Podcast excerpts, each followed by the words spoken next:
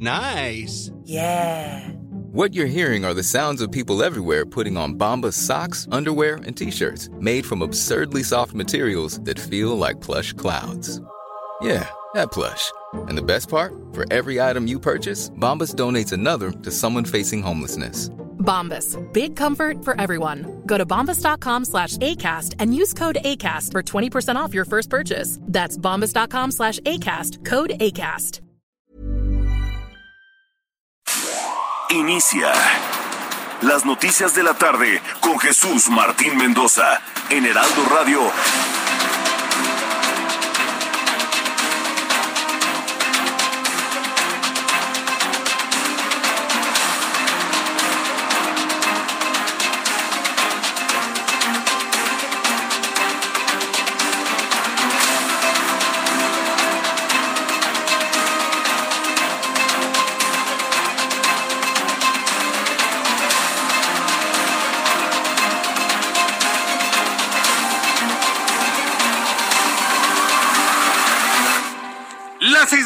Punto, hora del centro de la República Mexicana. Bienvenidos. Me da mucho gusto saludarla a través de los micrófonos del Heraldo Radio en toda la República Mexicana.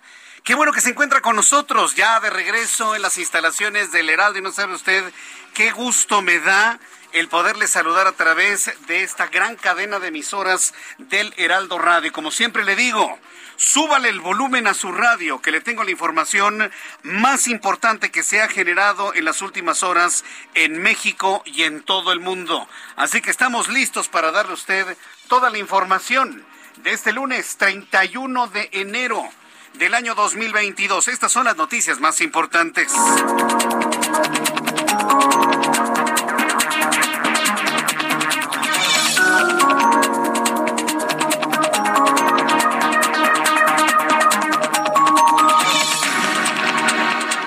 Noticia más importante del día de hoy, la que más nos ha impactado sin duda alguna, es lo ocurrido otra vez en el gremio periodístico de nuestro país.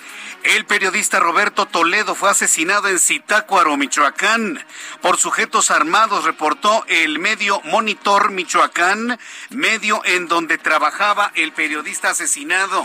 Siguen cayendo periodistas y ahora le tocó el turno al estado de Michoacán. Más adelante le voy a tener todos los detalles de lo que se sabe, de las líneas de investigación, pero sobre todo el impacto por la muerte de un periodista muy conocido en aquella entidad de la República. Mientras tanto, también le informo que este lunes nuestro país detectó el primer caso de la subvariante BA.2 de coronavirus conocida como primo cercano de Omicron de COVID-19. Todavía los científicos no estarían en posibilidad de darle una letra del alfabeto griego.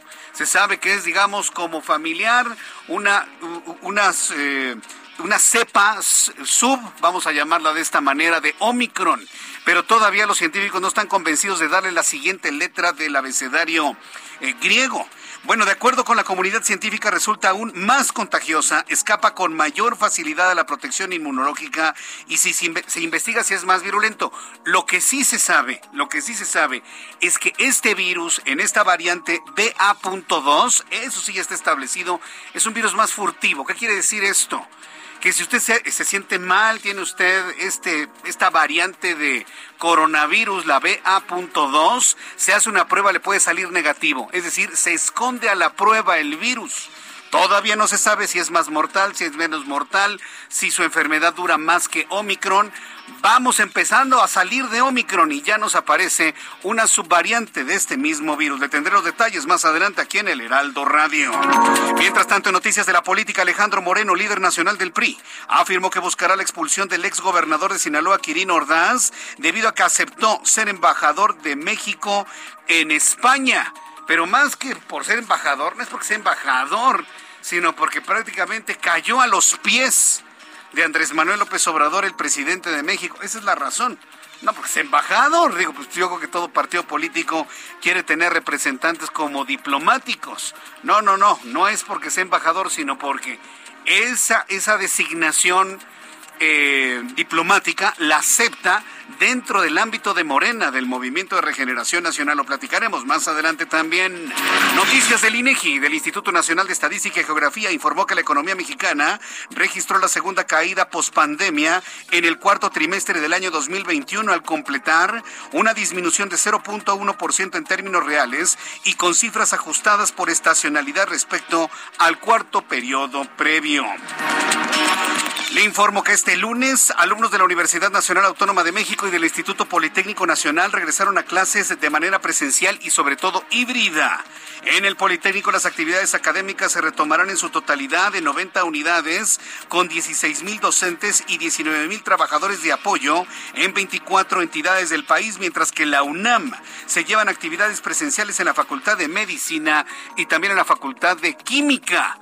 Lo platicaremos. Hoy arrancaron clases presenciales. Muchos padres de familia se quejan de la obligatoriedad con la cual algunas escuelas públicas le han dicho o, traen a sus hijos, ya no va a haber clases en línea, ya no va a haber clases en televisión, tienen que ser presenciales y muchos padres de familia no están de acuerdo con el modito, ¿eh? No están de acuerdo con el modito, pero bueno, también lo platicaremos más adelante aquí en el Heraldo Radio. La embajadora de los Estados Unidos, Linda Thomas Greenfield, afirmó durante el Consejo de Seguridad de la Organización de las Naciones Unidas que su país no quiere confrontación con Rusia, pero serán contundentes en caso de que Rusia invada a Ucrania. El primer ministro canadiense Justin Trudeau, ya apareció Justin Trudeau, lo tenían escondido cuando vio que 50 mil camioneros se le manifestaron durante el fin de semana, lo mantuvieron en un lugar completamente aislado al primer ministro canadiense. Bueno, Trudeau reveló en las redes sociales que este lunes resultó positivo en la prueba de detección de COVID-19. Por el momento se encuentra aislado y presenta síntomas leves, reportó el primer ministro de Canadá en sus redes sociales.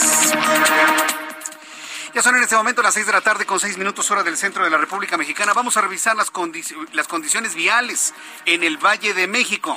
Vamos con nuestros compañeros reporteros urbanos, periodistas especializados en información de ciudad. Daniel Magaña, qué gusto saludarte, bienvenido. Muy buenas tardes. ¿Qué tal, Jesús Martín? Muy buenas tardes. Bueno, pues ya pues nos encontramos recorriendo algunas de las vialidades del Valle de México, concretamente la zona de la Avenida Revolución. Esto para quien se incorpora de pues el tramo del circuito interior de José Vasconcelos y se traslada hacia la zona de Tacubaya. Toda esta zona, bueno, pues eh, comercial, muchos restaurantes en esta zona, así que bueno, pues tenga precaución, sobre todo con el constante cruce de peatones. El carril de extrema derecha es utilizado en algunos eh, eh, casos como ballet parking, así que bueno, pues hay que tomarlo en cuenta esta estación. A partir ya de la zona del viaducto, el avance mejora para trasladarse ya a través de la Avenida Revolución en dirección hacia la zona pues del circuito interior, en su tramo Río Miscuac, o bien eh, poder ingresar a la Avenida Barranca del Muerto, la incorporación de Altavista también con algunas complicaciones vehiculares esta tarde del lunes. El reporte Jesús Martín. Muy buenas tardes. Gracias por la información, Daniel Magaña. Continuamos atentos. Ah, continuamos atentos con la información, mi compañero Daniel Magaña. Alan Rodríguez, me da mucho gusto saludarte, bienvenido, muy buenas tardes.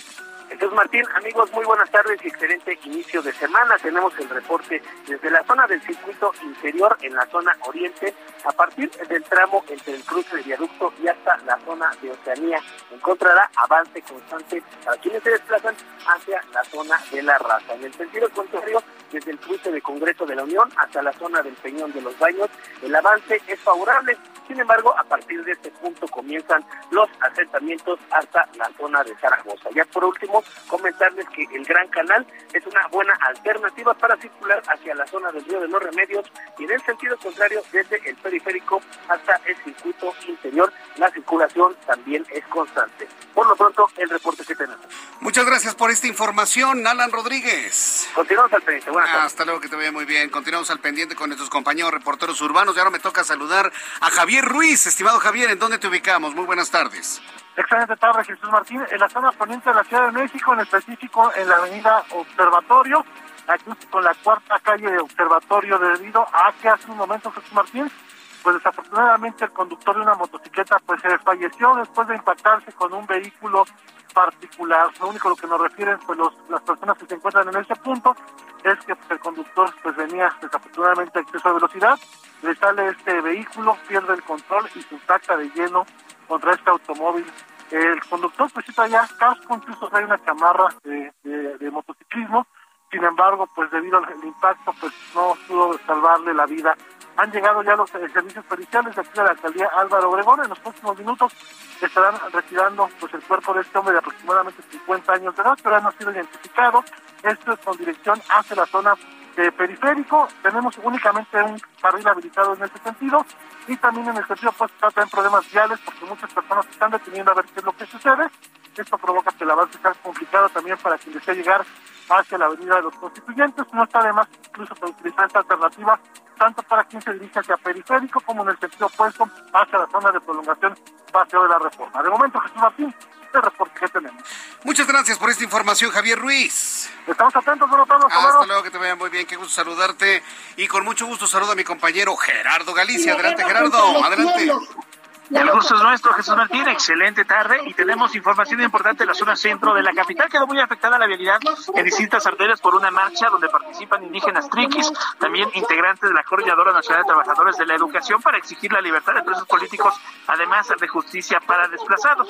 Realizaron una caminata Jesús Martín en sentido contrario del ex central, parte del 16 de septiembre, en sentido contrario de José María Zazaga, ingresaron por 20 de noviembre y en sus momentos eh, están realizando un mitin frente a Palacio Nacional. Así que, completamente cerrada la avenida 20 de noviembre, ya llegando a este punto, por supuesto el circuito del Zócalo y las arterias que ya mencionábamos con bastantes conflictos viales debido al paso de la manifestación. Por lo pronto el reporte, seguimos muy muy pendientes. ¿Aproximadamente cuántas personas van en la manifestación, Gerardo?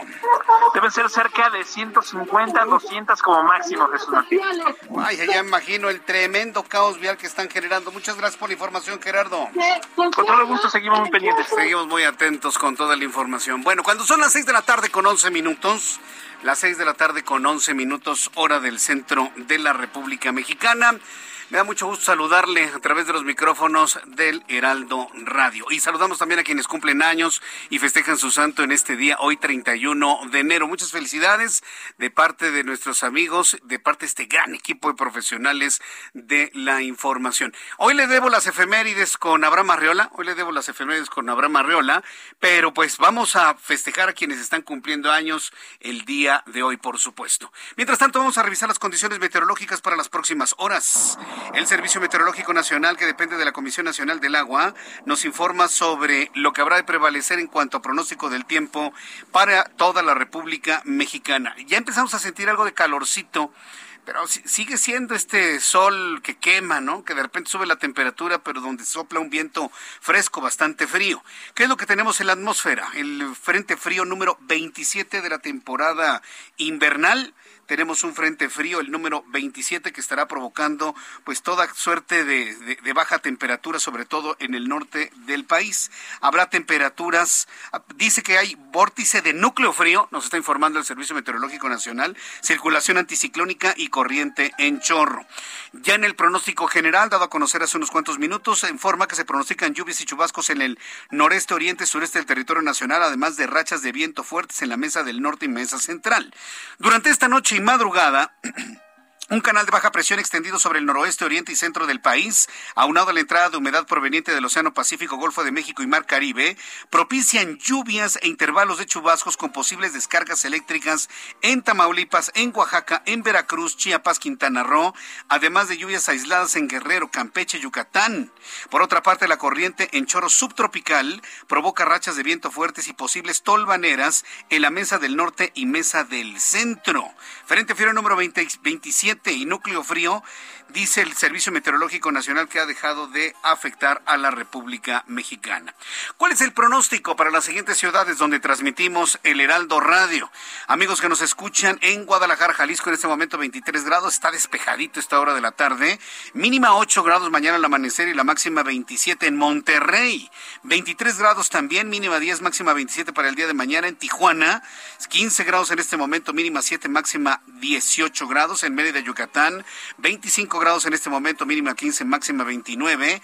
Houston llueve para nuestros amigos que viven en Houston. Ah, qué de moda está Houston, ¿verdad?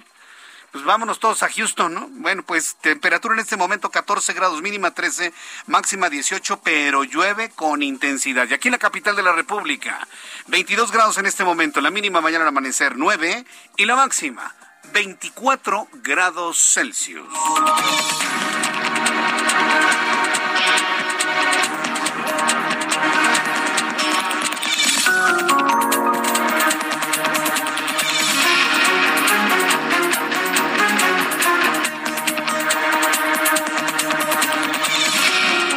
Seis de la tarde con 14 minutos, las seis de la tarde con 14 minutos hora del centro de la República Mexicana. Estamos en vivo completamente a través de la gran cadena de emisoras del Heraldo Radio en la República Mexicana, a través de la página de internet del Heraldo de México, www.heraldodemexico.com.mx, a través de la aplicación del Heraldo de México. Está disponible tanto para Android como para eh, equipos iPhone. Eh, también estamos en nuestra plataforma de YouTube, que usted la conoce, a través del canal Jesús Martín MX. Tengo un chat en vivo, en donde estoy saludando a todos nuestros amigos a esta hora de la tarde. Y bueno, pues también eh, estamos a través de espacios de Twitter, Space.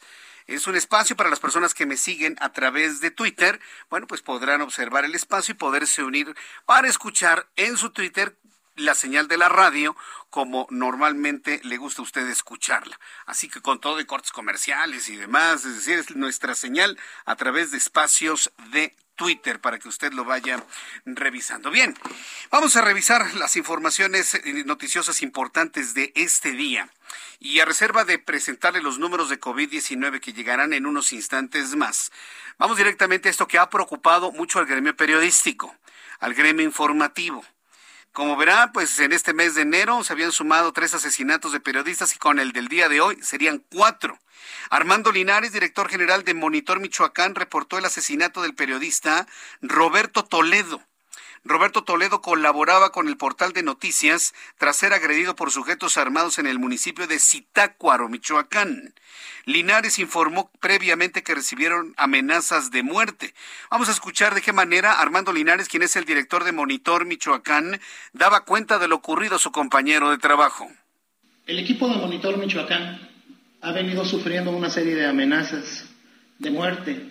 El día de hoy, finalmente, estas amenazas se cumplieron y hoy asesinaron a uno de nuestros miembros de nuestro equipo Hace unos minutos atentaron en contra de su vida, perdió la vida ya hace unos minutos. Exhibir corrupciones de gobiernos corruptos, de funcionarios y de políticos corruptos, el día de hoy nos llevó a la muerte de uno de nuestros compañeros. Nosotros no estamos armados, nosotros no traemos armas. Nuestra única defensa es una pluma. Bien, pues estoy buscando precisamente a Armando Linares, el director general de Monitor Michoacán. Lo que ha planteado podría, de alguna manera, helar la sangre para cualquiera, ¿eh? porque ¿qué es lo que está planteando? Está planteando la necesidad, ojo con esto, ¿eh? de que los reporteros, conductores de noticiarios, investigadores periodísticos, tengan que estar armados para defender la vida. A ese grado hemos llegado en este país, de tener que armarnos quienes compartimos las noticias ante la falta de... no, estamos pidiendo una pilmama de policía todos, evidentemente no, pero ante las condiciones de ausencia de seguridad, pues bueno, pues se puede hacer lo que sea prácticamente en cualquier parte del país. Eso es lo que está planteando de alguna manera Armando Linares, director general de Monitor Michoacán, el que nos armemos y a como nos toque, Sí, de plano, de, de, plano. Y todavía hay quienes piensan que en tiempos de Calderón hubo muchos muertos. Todavía hay ingenuos que piensan eso. No, no, de, verdad que no es posible. Pero eso es lo que está ocurriendo. Y a todo el gremio periodístico, vaya que sí le preocupa. Eh, estaré eh, en contacto en cualquier momento con Armando Linares, porque aquí la parte importante es si ya se tenía información, como lo que pasó con Lourdes Maldonado, ¿eh? si ya se tenían amenazas y las personas ya sentían vulnerabilidad en su integridad física, si ya lo habían mencionado, ¿por qué se cae en el pecado de omisión? En la línea telefónica, Armando Linares, director general de Monitor Michoacán. Estimado Armando Linares, gracias por tomar la comunicación telefónica del Heraldo Radio. Gracias. Muy buenas tardes, Jesús. Gracias a ti por darnos el espacio. Estoy a tus órdenes. Antes de todo, pues extender nuestras condolencias por la muerte de, de, su compañero, ¿sí? Por, por, la muerte de Roberto Toledo, que la verdad a todo el gremio nos impacta. Aquí preguntarle, ¿él ya tenía amenazas? Y periodísticamente, ¿a qué se dedicaba? ¿Qué, qué estaba investigando? Ok, mira, eh, Jesús, eh, las amenazas no eran directamente en contra de él, sino eran en contra de todo el medio y de todos sus colaboradores. Ah, eh, ya traíamos poco más de un año eh, con este tipo de amenazas. Eh, las últimos, en los últimos días se arreciaron estas, estas amenazas. Este, y finalmente, bueno, pues el día de hoy eh, le tocó a mi, a mi compañero. ¿Qué, ¿Qué, trabajos periodísticos han estado ustedes realizando que han de alguna, de alguna manera motivado este resultado o este mensaje para todo el medio de ustedes? Mira, nosotros, eh, las amenazas comenzaron, para que me entiendan un poquito, de tu, tu radio escuchas, hace poco más de, de un año eh, se estuvo eh, señalando al exfiscal regional de Zitácuaro, Francisco Herrera Franco, quien eh, fue señalado por el eh, Comuneros, eh, ahora autogobierno de Crescencio Morales y Donaciano Ojeda, Francisco Cerrato, de pretenderlos involucrar por ahí en un tema delincuencial. Eh, nosotros eh, desde un principio estuvimos muy, muy al contacto con ese tema y a raíz de eso, bueno, pues eh, comenzaron las amenazas. Hace unos días subieron una fotografía que tomaron de mi perfil de WhatsApp con una jovencita y este que es como pues mi hija, por decirlo así, la conozco desde niña, y donde pretendían vincularme con un grupo delincuencial. Eh, nosotros lo desmentimos y esto fue a raíz de que horas antes de que subieran, tomaran la fotografía de mi perfil, eh, detectamos algunas inconsistencias eh, en algunos boletines de un boletín de Secretaría de Seguridad Pública de, de, de Zitácuaro. Eh, y otro señalamiento por ahí de que a pesar de las, eh, el COVID tan fuerte que está, pues se seguían haciendo eh, reuniones eh, el presidente municipal en las calles, en las colonias. Después de esto es cuando suben la foto, eh, yo lo desmiento y el resultado, bueno, pues fue hoy el ataque directo en contra de nuestro colaborador, de nuestro compañero. Vaya, entonces la, la, línea de investigación que debe seguir la Fiscalía es la de el desempeño periodístico del, del, del trabajo supuesto, que estaba realizando. Por supuesto. ¿No hay alguna línea que tenga que ver con algún asunto de carácter personal, alguna deuda, algún pleito con algún vecino? Mira, la, la, línea Roberto, emocional, ¿no? Nada. Roberto era, Roberto era un tipo ya 55 años, pero era un tipo bastante tranquilo, trabajador. Eh, él enemigos no tenía, eh, estamos concernados todos porque finalmente era una persona bastante querida, no solamente entre nosotros, sino entre otra parte de la población. Eh, que ahora he estado yo ahí checando algunas publicaciones donde decía que, que solo era un, un este un velador y que no sé qué tantas cosas. Desconozco de dónde vengan todas estas cosas para tratar de, de sacar como que de línea no lo que se puede investigar. Hay denuncias ya, por supuesto, y se están, están señalados este, algunos políticos y funcionarios públicos con algunas pruebas que se han documentado que presentó mi subdirector, de hecho, que también es abogado, eh, y también ha sufrido amenazas fuertes. Entonces, yo creo que ya será la autoridad la que vaya definiendo y a quien tenga que investigar y, y darle esa línea, ¿no? Ahora, eh, ya la Fiscalía está investigando. ¿Qué confianza tienen ustedes como medio de que se llegue a la verdad con la investigación que está realizando la Fiscalía? Si me preguntas de Fiscalía General del Estado de Michoacán, eh, la, la, confianza es nula, ¿eh? Totalmente. Nula. Total, totalmente nula. Pero, pues, pero si hay un, hay un nuevo gobernador y hay nuevas cosas y todo Pero tenemos nuevo. un mismo, pero tenemos un mismo fiscal general. Sí, sí, claro, sí, porque es una fiscalía. Desafortunadamente. Pero pues no, no, no podría también ahí el gobernador echarles las manos. Pues él llegó para que las cosas mejoraran en Michoacán, ¿no? Digo. Fíjate yo creo que la, la esperanza de todos los michoacanos era esa. Sin embargo, seguimos viviendo una triste realidad en cuanto a la impartición de justicia, ¿no? Uh -huh. Y con pruebas documentadas. Entonces, ninguna confianza en la Fiscalía de Michoacán. ¿Van a buscar ninguna. la forma de trascenderle a la Fiscalía General de la República? ¿Hay elementos como para que se pueda traer el caso? Por supuesto que sí, y ya están, y ya están presentados, ¿eh? Ajá. Sí, y se presentarán en su momento algunos otros más. Vaya. ¿Qué van a hacer ahora como medio? ¿Van a seguir trabajando? ¿Van a detener su trabajo? ¿Qué van a hacer mm. ahora de luego de este mensaje, por así llamarlo, así decirlo? Vamos a seguir, vamos a seguir. Creo que este, tú como periodista lo sabes. No podemos dejar de informar y no alguien tiene que, que dar a conocer todo lo que acontece y lo que pasa, no con tanta corrupción dentro de los gobiernos. Uh -huh. Pues no, estar... no, podemos, no podemos callarnos. Pues estaremos muy atentos de todo lo que estén realizando en cuanto a investigaciones. Eh, ¿Cuál es el trabajo de investigación que deja pendiente Toledo? ¿De qué estaba trabajando? Mira, él no hacía tanto trabajo de investigación. Quien hacía los trabajos de investigación somos otras personas. Uh -huh. Él, él realmente yo siento que él fue, le tocó ya ahí, habíamos hablado de que nos íbamos a ver ahí. Este, yo me entretuve tantito, tocan a la puerta, él fue el que abrió y fue el que le tocó. Pues yo agradezco estos minutos de comunicación en un momento tan complicado, agradezco doblemente ese esfuerzo y bueno, pues vamos a estar muy atentos de cómo van estas investigaciones. Gracias Armando Linares. Estoy a tus órdenes. Una excelente tarde. Un abrazo desde aquí. Armando Linares, director general de Monitor Michoacán, verdaderamente consternado por lo ocurrido a su compañero en Monitor Michoacán. Voy a ir a los anuncios y regreso con más noticias aquí en el Heraldo Radio. Escuchas a Jesús Martín Mendoza con las noticias de la tarde por Heraldo Radio, una estación de Heraldo Media Group. Escucha las noticias de la tarde con Jesús Martín Mendoza. Regresamos.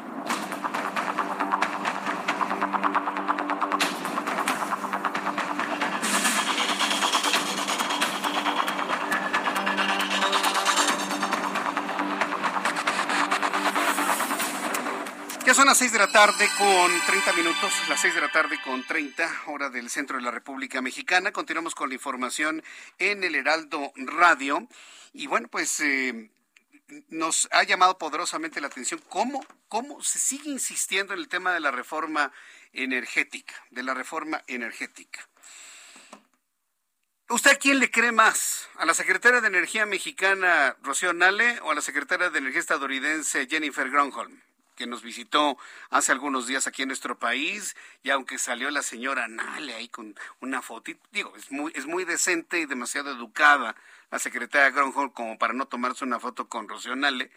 Y después de que se tomaron las fotos, videos, hasta con Ken Salazar, el embajador de Estados Unidos en México, diciendo, no nos gusta la reforma, nos afecta, hay una gran cantidad, la reforma eléctrica tiene una gran cantidad de elementos que harán padecer al Tratado de Libre Comercio que es violatorio al acuerdo comercial. Yo me quedo con, lo que dice Gronholm, ¿eh? y, y, no porque sea un malinchista, sea un progringo, no, no, no, no, no, simple y sencillamente porque se trata de gente que verdaderamente conoce el sector, de gente que verdaderamente conoce el sector. ¿Por qué le digo esto? Porque hoy la señora Rocío Nale, secretaria de Energía, ¿sí? Aseguró que la reforma eléctrica ya fue revisada con ciencia y no hay una sola violación a tratados internacionales. ¿Y qué es? ¿Es un dogma de fe o qué, Rocionale? No, no, es, no debe ser un dogma de fe. Pruebas documentales, usted, lo están negociando ustedes, parlamento abierto y, y, y, algunos ingenuos ahí que están promoviendo los diálogos de la reforma eléctrica, la reforma eléctrica para de Bartlett. para darle a darle toda libertad. Barlet, el del 88. Dios mío, de, verdad que no lo puedo creer. Sobre todo los que sí tenemos memoria histórica, ver esta forma verdaderamente me sorprende. Pues dice Rocío Nale que no, que no hay una sola violación a los tratados internacionales, por lo que las amenazas del sector privado como el Consejo Coordinador Empresarial no van a prosperar. No, Rocío, no, Rocío. Las amenazas no son del Consejo Coordinador Empresarial, son de nuestros socios estadounidenses. A ver, dígale a la secretaria Gronholm que no van a ceder a las presiones de Estados Unidos. Quiero oírla. No lo va a hacer, se va, muerden en el lado más blando. El Consejo Coordinador Empresarial. No, no, no. Quienes no quieren la reforma eléctrica son nuestros socios estadounidenses. Tenemos un comercio del 80%. Lo vamos a patear ese comercio del 80%, pues no, no es el Consejo Coordinador Empresarial, son nuestros socios estadounidenses los que no quieren esa reforma eléctrica. Sin embargo, en una reunión plenaria del Partido del Trabajo que se desarrolla de manera privada, sostuvo que la iniciativa presidencial se cuidó mucho para evitar cualquier conflicto ante tribunales internacionales. ¿Se cuidó mucho? No le quitaron ni un punto ni una coma, Rocío. ¿Cómo se va a cuidar mucho? Es de puño y letra del presidente y de alguien más que se sienta junto a él. Se cuidó mucho. ¿Cuál que se cuidó mucho? Eso no es cierto. Pero bueno, ahí está. Es la palabra de nuestra secretaria de Energía contra la palabra de la secretaria de Energía de los Estados Unidos. Yo le planteo ahí, usted dígame finalmente a quién le va a conferir un poco más de razón. Mientras tanto, el presidente nacional del PRI, del Partido Revolucionario Institucional Alejandro Moreno comunicó que buscará la expulsión del exgobernador sinaloense Quirino Ordaz por haber aceptado su nombramiento por parte del presidente mexicano para ser embajador de nuestro país en España. Es la primera vez que un funcionario va a ser expulsado de su partido por convertirse en un, eh, en un diplomático, por convertirse en un embajador. El líder del PRI afirmó que el proceso de expulsión dará inicio cuando la propuesta para que Quirino Ordaz sea embajador mexicano pase al Senado para su aprobación o para su rechazo. Por supuesto que lo van a aprobar. Por supuesto que lo van a aprobar. Ya tiene el placet del gobierno de España. Si usted no lo sabía, este fin de semana finalmente el gobierno español dio el beneplácito para que Quirino Ordaz se convierta en el embajador de México en España. ¿Quién destrabó el asunto? Marcelo Ebrard. Marcelo Ebrard tuvo que hablar con Pedro Sánchez, tuvo que hablar con eh, los ministros de Relaciones Exteriores, tuvo que ofrecer disculpas por los agravios de dos específicos historiadores, usted ya sabe quiénes son. Dijeron, bueno, no hay fijón, ok, damos el beneplácito, ¿no? Para seguir adelante nuestra buena relación entre pueblos, el español y el mexicano. Y así se dieron las cosas. Así se destrabaron las cosas. Usted, usted y yo podremos pensar lo que sea de Marcelo Ebrard, pero de que es un apagafuegos, por supuesto. De otra manera, mire, estaríamos todavía atorados en el beneplácito para la embajada. La que sí está completamente inamovible es la otra, ¿eh? la de Panamá, y sí, para que veas, ni para adelante ni para atrás. Cuando son las 6.35, las 6.35 hora del centro de la República Mexicana. Vamos a entrar en comunicación con Elia Castillo, reportera del Heraldo Media Group. Advierte Lorenzo Córdoba, quien es el consejero presidente del Instituto Nacional Electoral, que está en duda el número de mesas para la revocación de mandato. Recuerde que no van a tener los casi 4 mil millones de pesos y van a hacer un proceso hasta donde alcance. Y hasta este momento insiste la presidencia del INE que no alcanza para todas las mesas proyectadas originalmente finalmente. Adelante, Elia, gusto en saludarte. Muy buenas tardes, Jesús Martín, te saludo con gusto. Así es, como bien comentas, el consejero presidente del INE, Lorenzo Córdoba, les advirtió que está en duda eh, las 161 mil mesas receptoras para la consulta de revocación de mandato por la falta de certeza presupuestal. Recordó que justamente este lunes Jesús Martín vence el plazo para que la Secretaría de Hacienda responda sobre la ampliación de recursos por 1.738 millones de pesos que solicitó el órgano electoral. Te comento que esta declaración la dio durante su participación en la sesión protocolaria de entrega de la Presidencia y Secretaría Técnica del Observatorio de Participación Política de las Mujeres en México. Ahí el consejero presidente pues reiteró que la consulta de revocación de mandato va, sin embargo, pues está en vilo. Si se van a instalar las 161 mil casillas que marca la ley o únicamente y aproximadamente 60 mil casillas a lo largo y ancho del país, con lo que, bueno, pues reduce la posibilidad, o más bien, eh, sí, reduce la posibilidad de a la ciudadanía para poder eh, tener una mesa receptora cercana a su domicilio y por supuesto pues esto también repercute en la participación de los ciudadanos. Eh, justamente en estos momentos eh, hace unos momentos inició una sesión extraordinaria del Instituto Nacional Electoral en donde se dará finalmente ya el informe formal y último de la validación y conteo de las firmas entregadas al Instituto Nacional Electoral para la revocación de mandato. Hace unos momentos, el secretario ejecutivo del INE, Edmundo Jacobo, recordó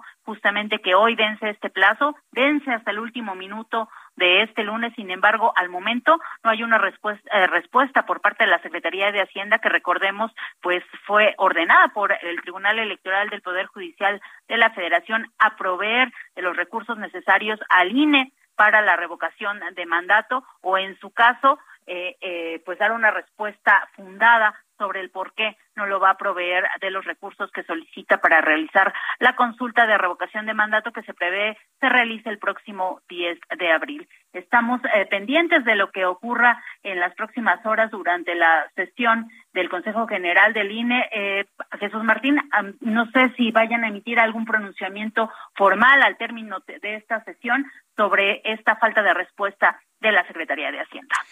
Correcto, pues estaremos atentos a ello. Yo creo que lo comentamos desde el principio, no va a haber ninguna respuesta por parte de la Secretaría de Hacienda, pero bueno, la esperanza es lo que muere al último. Muchas gracias por la información, Elia. Muy buena tarde. Hasta luego, que te vaya muy bien. Muy buenas tardes. Pues sí, mire, es un procedimiento pues, de protocolo, ¿no? De cajón. hay que esperar a que se resuelva por parte los tiempos, ¿no? Pero la Secretaría de Hacienda no les va a dar un peso partido por la mitad. No les es una trampa. Los dejan con poco dinero para que entonces el proceso salga chiquito, participe poca gente, se conozca poco y cuando se conozca el resultado positivo o negativo, a darles desde la mañanera con todo de que pues no lo hicieron como es debido, ¿no? Y vamos a tener por acá al consejero presidente diciendo, pues es que no tuvimos suficiente dinero. Y el otro va a decir, no, es que sí tenían dinero. Ya basta de corrupción. Somos, no somos iguales y no sé qué tantas cosas dicen. Es una trampa.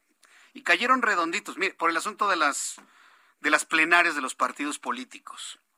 Decía Ciro Murayama en su cuenta de Twitter, le reclamaba a, Jesús Silva Herzog Márquez, le reclamaba, no, pues cómo no vamos a ir con los partidos políticos, porque Jesús Silva Herzog le dijo a Ciro, eh, a Ciro Murayama, ¿sabes qué? Así como está el horno, por prudencia no hubieran ido a la plenaria del PAN. Yo en principio podría pensar lo mismo. Pero dice Lorenzo Córdoba, pues es una atribución del árbitro electoral reunirse con los partidos políticos. Y la respuesta que le di tanto a Jesús Silva Herzog como a propio Lorenzo Córdoba es, señores, métanle, estrategia. Si el partido oficial, que es el nuevo PRI para muchos, si el partido oficial Morena está duro que dale a, Lorenzo Córdoba, se hubiera presentado primero con Morena, primero con Morena, y ahí desactiva los comentarios malsanos hacia las reuniones con los otros partidos políticos, que no se dan cuenta que están en campaña permanente. Ahí sí, de verdad, desde mi punto de vista, error de Lorenzo Córdoba, por más que lo justifique, ¿eh? por más que lo justifique. El error no es reunirse con los partidos, el error es no meterle estrategia. El error es no tener una estrategia para callarle la boca a quien les está pateando por todos lados y a toda hora. No, el problema no es la reunión con los partidos, insisto, es no meterle estrategia. Luego de las críticas desde Morena y Palacio Nacional por su presencia en las reuniones plenarias del PAN y del PRD, el consejero presidente del Instituto, Lorenzo Córdoba, defendió su encuentro con estos partidos, pues que le queda, ¿no? Señalando que desde el órgano electoral se interactúa permanentemente con todas las instituciones políticas. Sí, se ha reunido inclusive con Mario Delgado, ¿eh? No en plenaria, pero sí se ha reunido con Mario Delgado de Morena. Lorenzo Córdoba indicó que el diálogo es una práctica esencial para la democracia y puntualizó que su, negocio, su negación o condena es propio de las mentalidades autoritarias. Afirmó que el sostener interacción con todos los actores políticos es su derecho y obligación. Esto dijo Lorenzo Córdoba. ¿Te imaginas una autoridad electoral que no interactuara respetuosa, pública y abiertamente con partidos, legisladores, funcionarios de todos los gobiernos, autoridades del Poder Judicial y de otros organismos públicos autónomos? Sería absurdo y volvería imposible cumplir con las funciones que nos confiere la Constitución. Como consejero presidente del INE, he decidido aceptar todas las invitaciones que se me han formulado para participar en dichas reuniones, que, por cierto, son muy importantes para la construcción de la agenda legislativa y para la discusión de los asuntos públicos. Lo raro, imprudente y condenable habría sido que como titular del órgano del Estado encargado de proteger la democracia, me hubiera rehusado a reunirme y a dialogar con cualquiera de los partidos que forman parte de nuestro sistema político. Vuelvo al punto. Discutir tan intensamente como sea necesario, pero de manera tan franca y honesta como sea posible, es de demócratas. Por el contrario, descalificar y satanizar el diálogo es de autoritarios. Por ello, Sí, Lorenzo Córdoba, sí, hijo, sí. O sea, tienes razón. Pero se le mete estrategia, por el amor de Dios. Primero Morena y después los demás. Es que no coinciden los tiempos. Pues aplazas la reunión con los demás partidos y primero te reúnes con Morena para que no te estén fastidiando. Perdón, pero la estrategia lo es todo, ¿eh? La estrategia lo es todo en esto, en la política, en los negocios, en todo. La estrategia.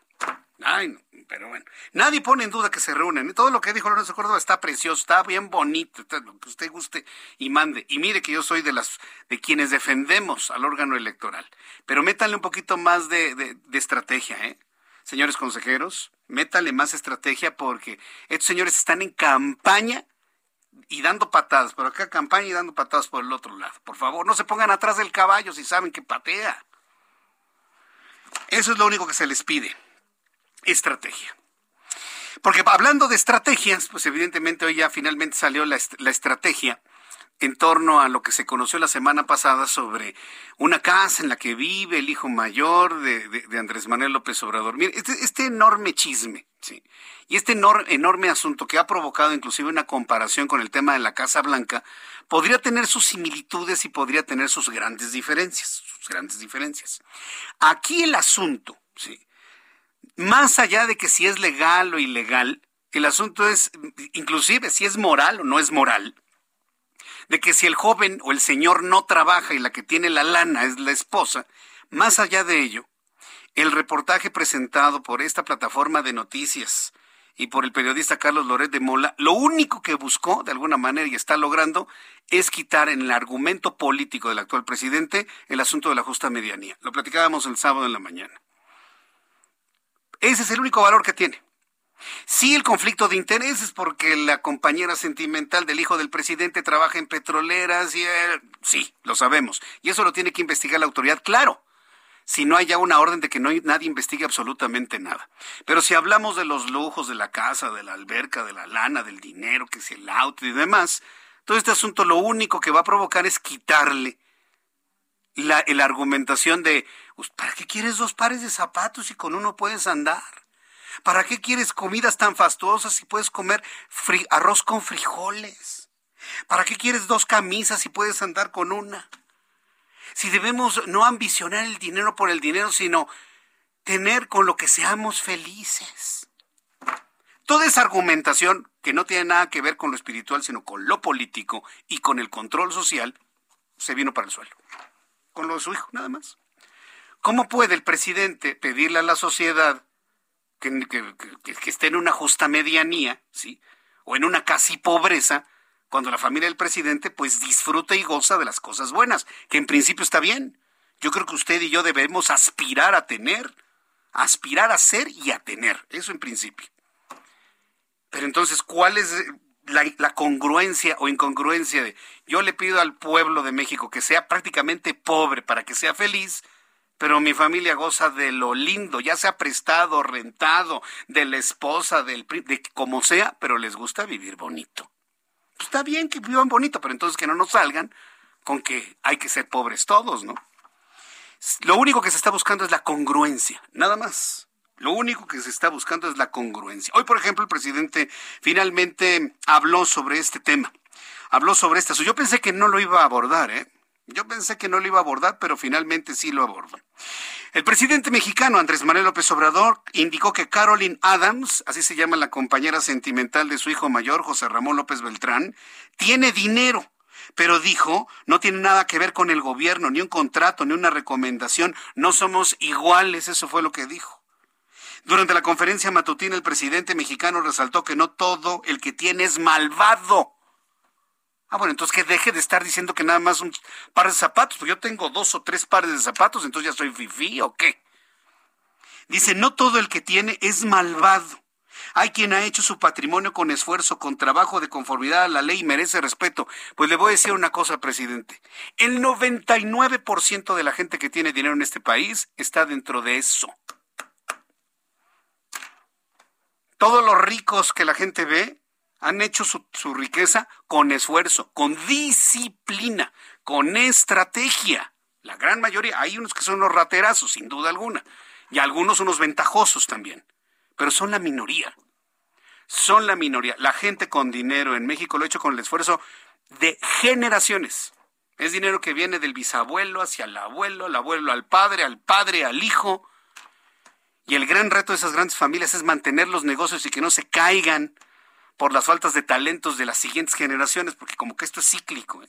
No, no, es, todo un tema, ¿eh? es todo un tema. Pero hoy finalmente dijo que la gente, que no todo el que tiene es malvado. Eso es una incongruencia si vemos su argumentación de estos veintitantos años de campaña en las que han dado este señor.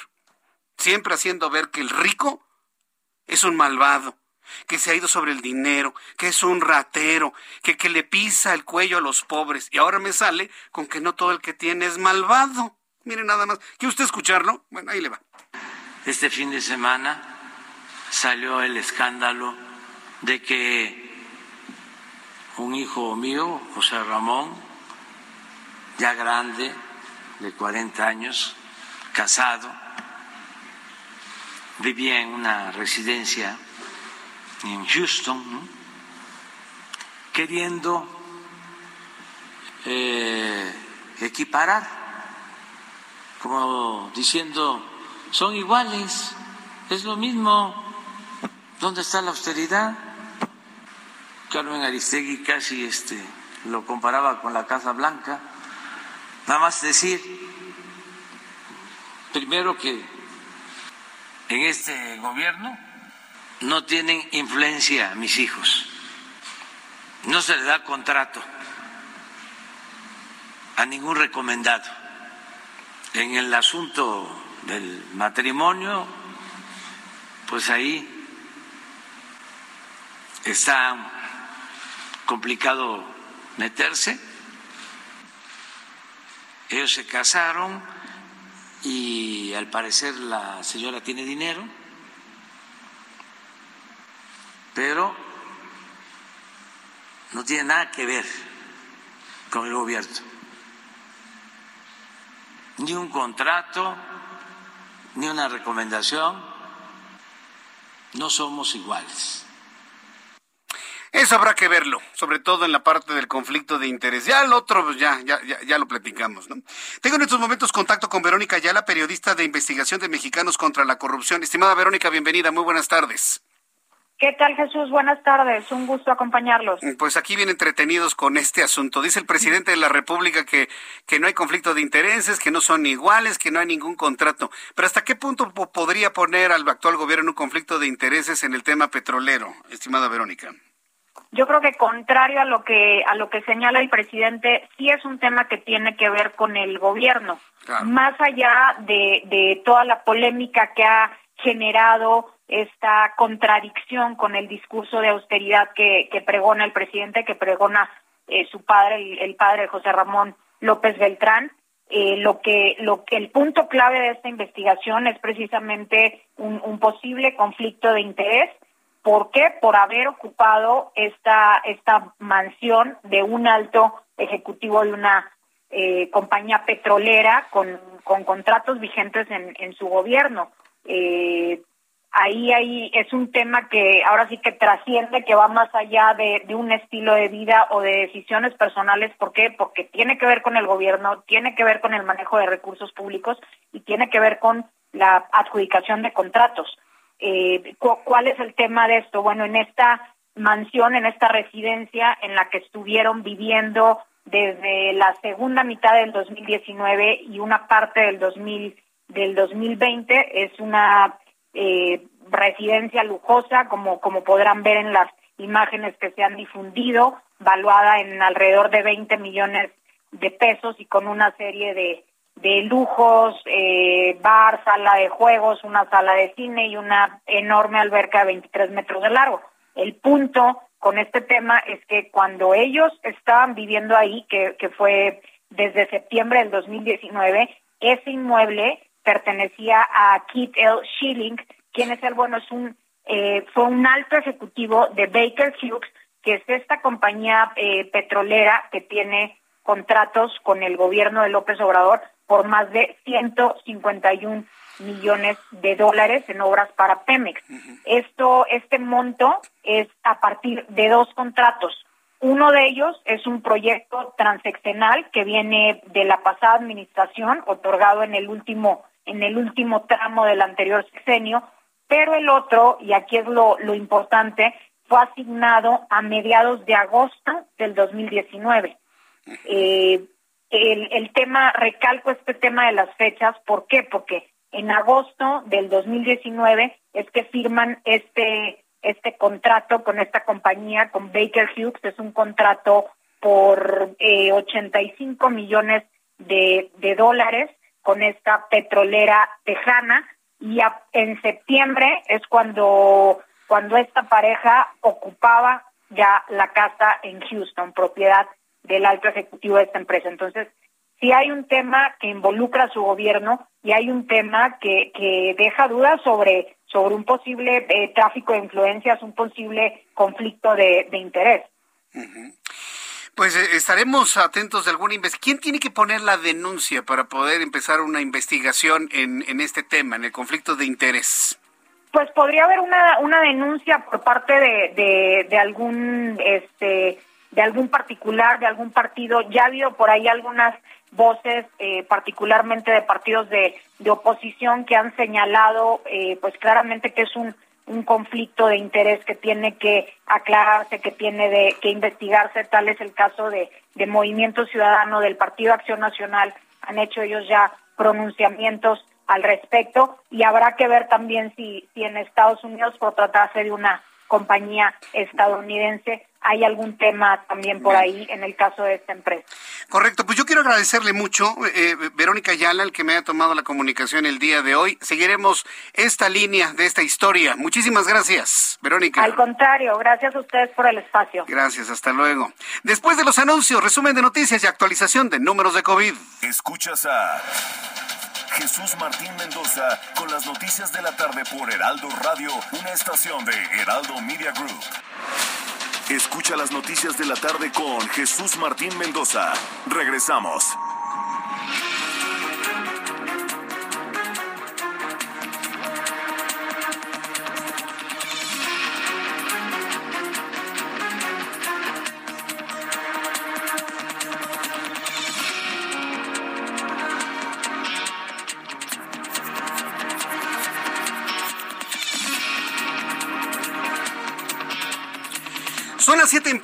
Las 19 horas en punto hora del centro de la República Mexicana.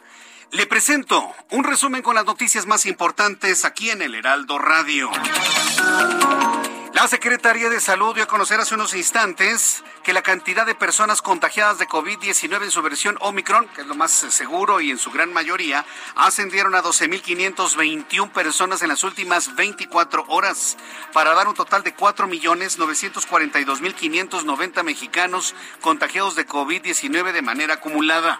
En las últimas 24 horas habrían fallecido 198 personas, para dar un total de 306.091 dato oficial de fallecidos de COVID-19 en nuestro país. El índice de letalidad, ya a estas alturas, en el último día hábil del mes de, de, enero, en el último día de enero, hoy 31 de enero, asciende a 6.19%.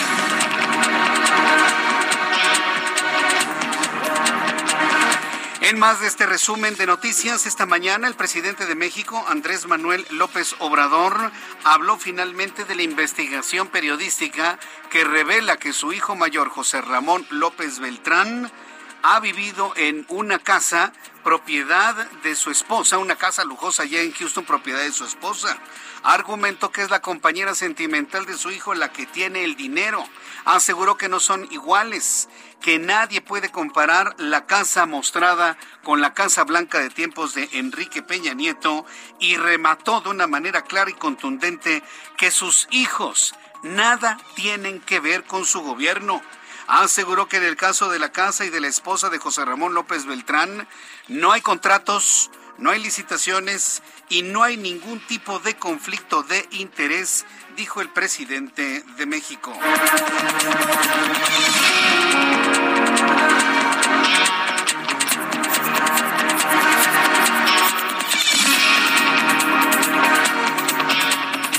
En más de este resumen de noticias, en más de este resumen de noticias, el Servicio Meteorológico Nacional informó que el Frente Frío número 27 de la temporada invernal ha dejado de afectar a la República Mexicana. Sin embargo, en las últimas, las siguientes 24 horas se pronostican temperaturas cercanas a los 0 grados en algunas ciudades del norte de la República Mexicana y ciudades del occidente, temperaturas que ya empezarán a alcanzar entre 40 y 45 grados Celsius. Armando Linares, director general de Monitor Michoacán, en entrevista con el Heraldo Radio, dijo que en las denuncias por la muerte del periodista Roberto Toledo están señalados algunos funcionarios públicos con pruebas adjuntas que presentaron ante la Fiscalía que definirá a quién investigar a sí mismo. Linares, el titular de Monitor Michoacano, informó que existen los motivos para llevar el caso ante la Fiscalía General de la República porque la confianza en la Fiscalía Michoacana es totalmente nula. Así lo denunció. Hay denuncias ya, por supuesto, y están, están señalados este, algunos políticos y funcionarios públicos con algunas pruebas que se han documentado que presentó mi subdirector, de hecho, que también es abogado, eh, y también ha sufrido amenazas fuertes. Entonces, yo creo que ya será la autoridad la que vaya definiendo y a quien tenga que investigar y, darle esa línea, ¿no? Si me preguntas de Fiscalía General del Estado de Michoacán, eh, la, confianza es nula, ¿eh? Totalmente. Nula. Total, totalmente nula. Pues, Sin embargo, seguimos viviendo una triste realidad en cuanto a la impartición de justicia, ¿no? Y con pruebas documentadas. Fíjese nada más qué tragedia. La confianza en la Fiscalía de Michoacán es totalmente nula, ha denunciado entre los micrófonos del Heraldo Radio.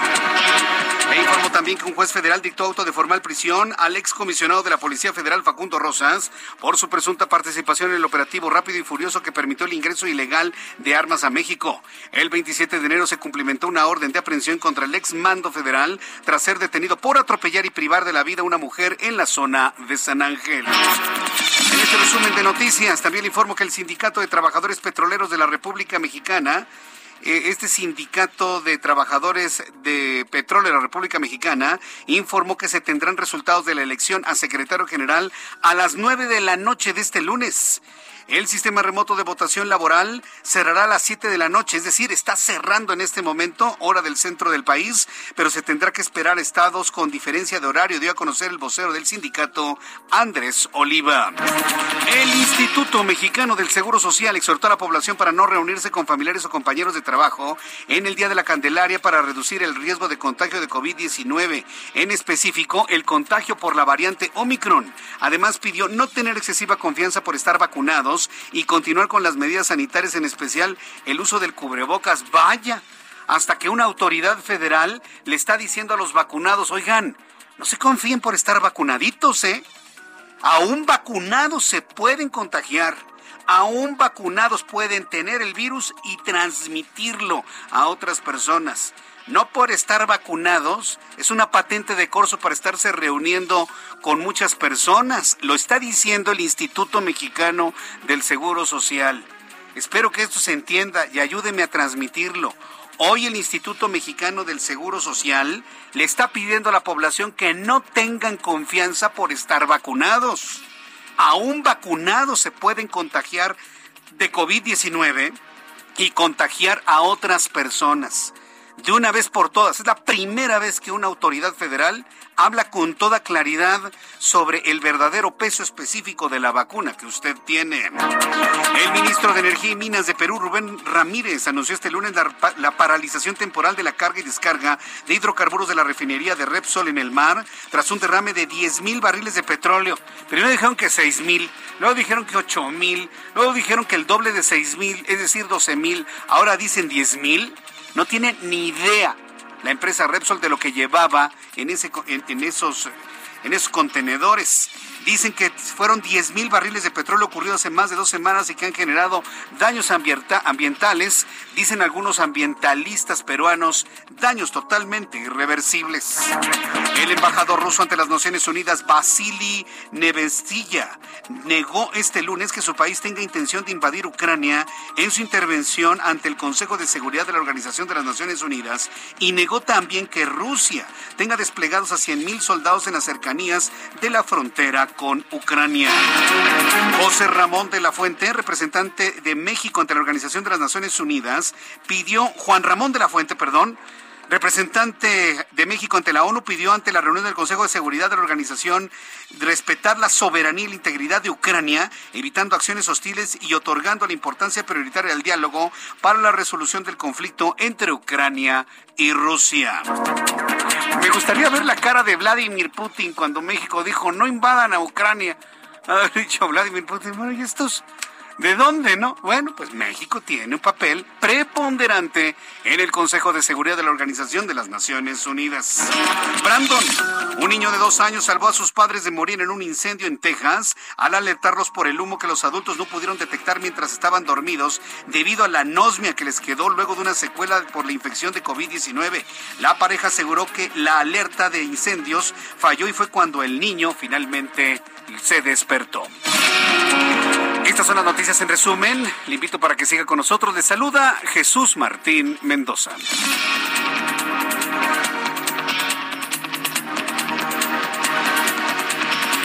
Ya son las siete con nueve, las 19 horas con nueve minutos, hora del centro de la República Mexicana. Escucha usted el Heraldo Radio. Yo soy Jesús Martín Mendoza y le agradezco infinitamente el que eh, nos permite entrar a su hogar ya después de estas dos semanas que no visita, no estábamos en esta cabina, no sabe yo, lo personal me siento feliz de estar con ustedes y que me permite entrar a su automóvil, al transporte público, mientras hace usted ejercicio en la oficina, en donde usted nos esté escuchando. Gracias por estar aquí con nosotros. Varias plataformas, Heraldo Radio en toda la República Mexicana, página de internet www.elheraldodemexico.com.mx, a través de nuestra aplicación del Heraldo de México, dos plataformas digitales, YouTube, canal Jesús Martín MX y en espacios de Twitter. Sígame usted en Twitter, arroba Jesús Martín MX, y ahí verá el espacio Noticias con Jesús Martín, y ahí estaré escuchando nuestra señal de radio como si su teléfono celular y su Twitter se convirtiera en su estación de radio favorita, claro.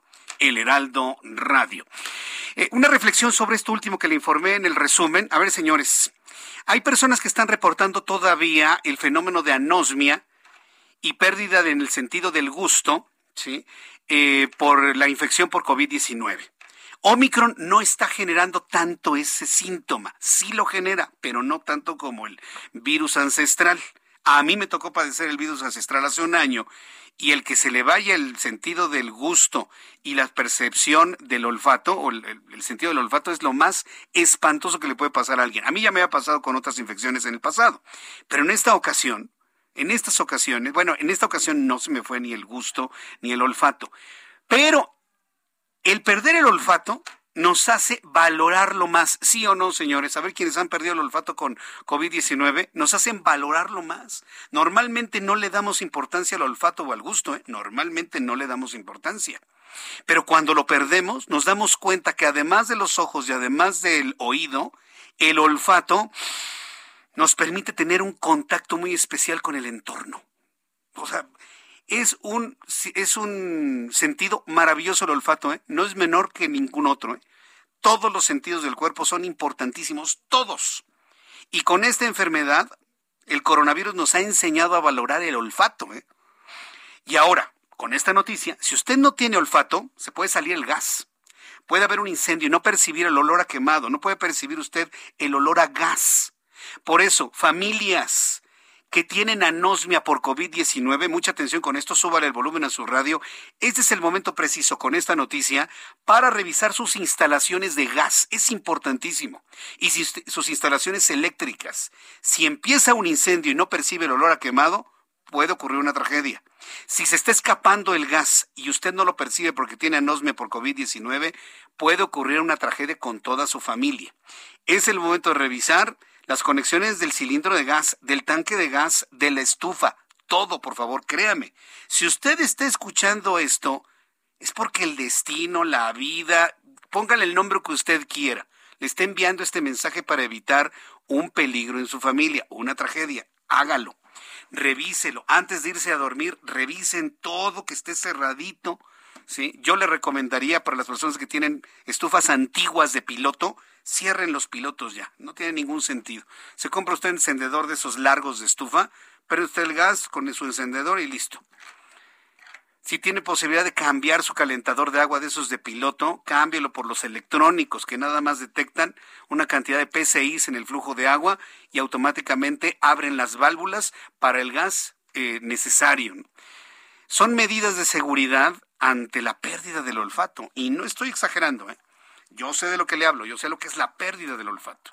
Se pierde una forma de contacto con el entorno que nunca antes nos hubiésemos imaginado. Cuando son las siete con trece, vamos con nuestros compañeros reporteros urbanos. Vamos con Daniel Magaña. Adelante, Daniel, ¿en dónde te ubicamos? Daniel Magaña. Jesús Martín, ahora con información vehicular para las personas que se incorporan de Río de la Magdalena, este tramo pues del eje 10 sur eh, hacia la zona de la Avenida Universidad Tenemos algo de carga vehicular para cruzar el semáforo en operación de la zona de Copilco, del eje 10 sur. Un poco más adelante, bueno, a partir de esta zona y hasta la incorporación hacia la avenida Miguel Ángel de Quevedo, bueno, pues también se encuentra sobre todo a esta hora rezagos vehiculares en este punto. A partir de aquí, el avance mejora para trasladarse a través de la avenida Universidad hacia la zona de viveros o bien poco más ah, pues adelante poder eh, continuar sobre Universidad en dirección hacia la estación del Metro Zapata. Sentido opuesto también ha ido en aumento esta actividad vehicular, sobre todo para cruzar también esta zona problemática de las inmersiones de la Glorieta, los Coyotes, la zona de Miguel Ángel de Quevedo. Reporte. Muchas gracias por la información, Daniel. Alan Rodríguez, gusto en saludarte. ¿En dónde te ubicamos, Alan?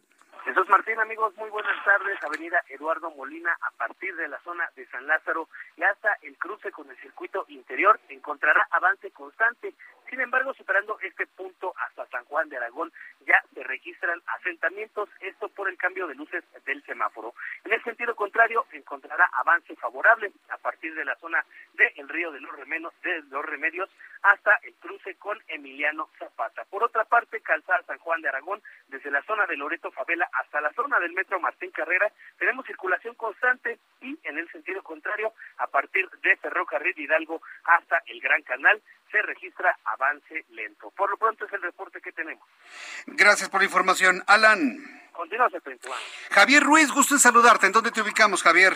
El gusto es mío, Jesús Martín, en el Paseo de la Reforma, donde vamos a encontrar ya intensa carga vehicular, al menos para quien se desplaza de la zona del anillo periférico, y esto en dirección hacia el Auditorio Nacional, o bien para continuar a cruce con la Avenida de los Insurgentes. El sentido opuesto, en general también ya con carga vehicular intensa, rezagos llegando a Mariano Escobedo, bien para continuar hacia la zona de Polanco. Y finalmente Jesús Martín mencionar que él también fue retirado del cuerpo de la persona que desafortunadamente falló, eh, falleció, esto en la avenida Observatorio, justamente en la calle de Cuarta Cerrada Observatorio. Sin embargo, todavía hay problemas viales para quien desea llegar principalmente hacia la zona de periférico. No está de más que utilizar como alternativa la avenida de los Constituyentes, aunque sí también que mencionar que presenta carga vehicular intensa. De momento, Martín, es el reporte que tenemos. Muchas gracias por esta información. Gracias, eh, Javier. Estamos atentos, hasta luego. Hasta luego, que te vaya muy bien. Saludo a Gerardo Galicia. Estimado Gerardo, qué gusto saludarte. Bienvenido.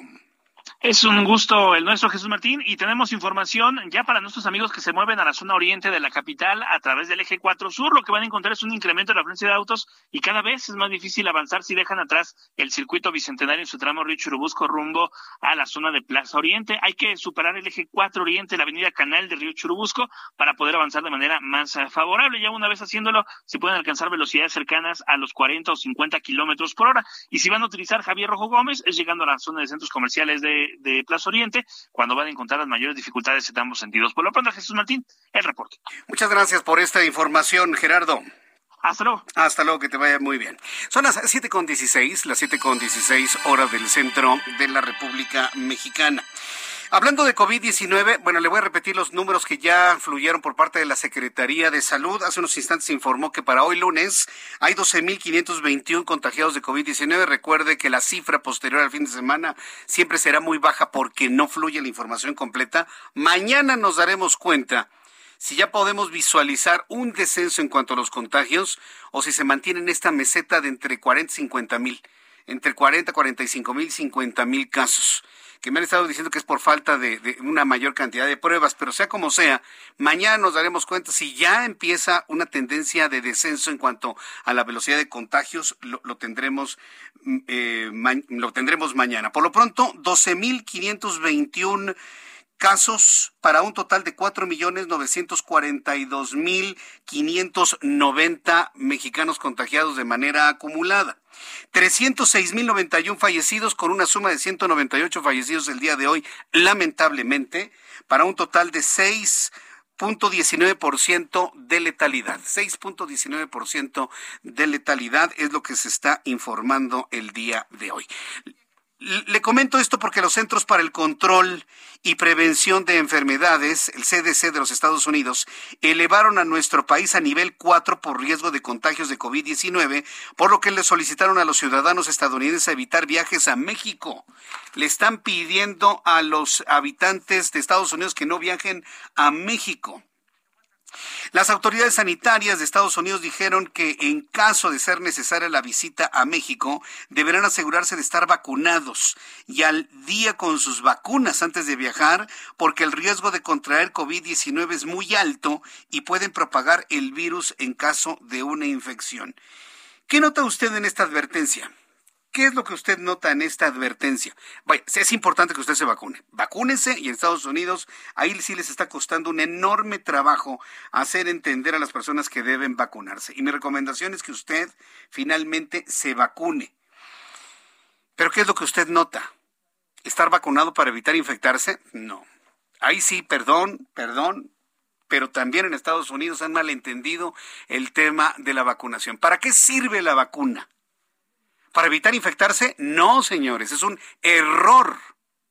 La vacuna, lo único para lo que sirve es para que los síntomas cuando usted se infecte sean leves, para que no se vaya al hospital y no se muera. Nada más para eso sirve la vacuna. Y que me desmienta cualquier firma. Si viene aquí alguien, algún médico, algún responsable de un laboratorio para decirme, no, Jesús Martín, si usted se vacuna no le pasa nada, quiero ver que alguien me lo diga. Es un error, señores. Si usted se vacuna, lo que está haciendo es protegerse para que en el caso de que se contagie, su enfermedad curse de manera leve, casi asintomático, o si tiene síntomas que sean leves, no se vaya usted al hospital. Yo he conocido mucha gente que con su cuadro completo de vacunas y hasta con refuerzo se han enfermado, pero gravísimo. Yo he conocido personas así. Y he conocido también personas que sin tener ninguna vacuna su enfermedad prácticamente ha sido imperceptible. O sea, hay de todo absolutamente. Entonces, a mí me sorprende mucho que el gobierno de los Estados Unidos esté indicando la vacunación con el objetivo de no contagiarse. No, no, no, no, no va por ahí. Si alguien está con, está con su cuadro completo de vacunas, que yo le recomiendo que se lo haga, póngase las vacunas, viaja a México y se va a contagiar. Se va a contagiar. La única diferencia es que no va a ser una enfermedad grave. Nada más. Es la única diferencia. Pero de ahí en fuera, el que esté creyendo que porque se vacuna entonces ya es como Superman y el virus así como que está choca y rebota y no pasa nada, están en un completo, total y absoluto error. Entonces, sí, sí, sí quiero señalar eso porque si no, mucha gente se va a creer la idea de que, ah, yo vacunado, entonces hago lo que se me venga en gana. No, vacunados hay que guardar distancia, usar cubrebocas, estornudar de etiqueta, eh, mantener todas las medidas necesarias como si no estuviese vacunado. Vamos con Elia Castillo. Tenemos información de último momento. Tenemos ya, ya no la tenemos a Elia. Bueno, en unos instantes, Elia sabe lo que nos va a informar, que ha negado a Hacienda recursos adicionales al Instituto Nacional Electoral. ¿Es noticia o no es noticia? Mire, no es noticia porque ya lo sabíamos. Sí es noticia porque se acaba de informar lo que ya sabíamos que no iba a ocurrir. Entonces, en unos instantes más, con mi compañera Elia Castillo, le voy a tener todos los detalles de lo que finalmente se informó sobre el caso del el INE. Es información de acaba de salir. Regresando al tema del COVID-19, le informo que en México se detectó el primer caso de la subvariante BA.2. Todavía tenemos hasta arriba los contagios por Omicron y ya tenemos a una de sus variantes de Omicron, conocida como un primo cercano de Omicron de COVID-19.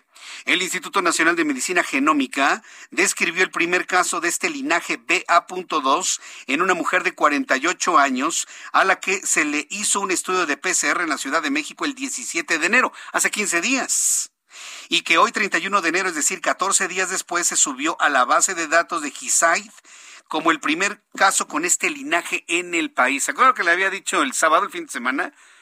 Que si teníamos el caso, el, eh, la variante BA.2 en los Estados Unidos, ¿dónde en automático iba a estar? Pues claro, pues en México por supuesto. El linaje BA.1 de Omicron resultó altamente transmisible y representa casi todas las infecciones por coronavirus en el mundo. Sin embargo, la OMS estima que Omicron BA.2 ya está presente en 40 países y está ganando terreno en el Reino Unido, Suecia, India y Estados Unidos. La pregunta aquí, importantísima, es, si ya me contagié de Omicron y salí adelante con o sin vacunas, ¿me puedo contagiar de la BA.2? ¿Sabe cuál es la respuesta? No se sabe. Todavía no se sabe. Lo único que se sabe de esta variante, la BA.2, es que es más furtiva. Se esconde la prueba de coronavirus. Es decir, usted se siente mal y tiene la variante BA.2 de Omicron, se siente mal y le duele la cabeza y se siente con esa debilidad tremenda que reportan las personas enfermas de Omicron. Esa debilidad, decir que no se puede ni mover y, la ¿se acuerda cómo sonaba mi garganta hace 15 días? Bueno, yo no me sentía cansado, pero la garganta es así, está prácticamente en la lona, ¿no? Si usted tiene esa sintomatología, ¿sí? Si usted tiene esa sintomatología, va y se hace la prueba, posiblemente le salga negativa. Entonces, ah, pues no es COVID. Es una simple gripita. No, pues es, es de las gripas que me dan por el frío. Y, todo el mundo dice, es que el frío, ya saben, el frío. Ah, es, es por el, no, y es el virus. Ese es el problema.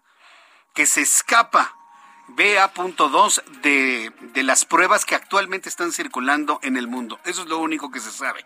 ¿Se puede alguien contagiado de BA.1, que es Omicron, contagiarse de BA.2? No se sabe. ¿Es más virulento? Se cree que sí, que se contagia más rápido. ¿Causa más muertes? No se sabe. Y muchas cosas no se saben y que estoy seguro que se sabrán en los próximos dos meses. Así que, pues, pues la pandemia cuando le, alguien le diga, ya estamos cerca, ¿eh? No le crea, ¿eh? A esto todavía le queda mucho tiempo por delante, lamentablemente. Cuando son las 7.25 voy a ir a los anuncios. Al regreso le tengo más información, sobre todo esto que acaba de informar la Secretaría de Hacienda. Le han negado darle más recursos al Instituto Nacional Electoral. Era previsible, ya lo sabíamos y también en el INE lo sabían. Mensajes y regresamos. Escuchas a... Jesús Martín Mendoza con las noticias de la tarde por Heraldo Radio, una estación de Heraldo Media Group.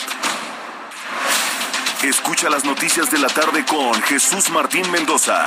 Regresamos.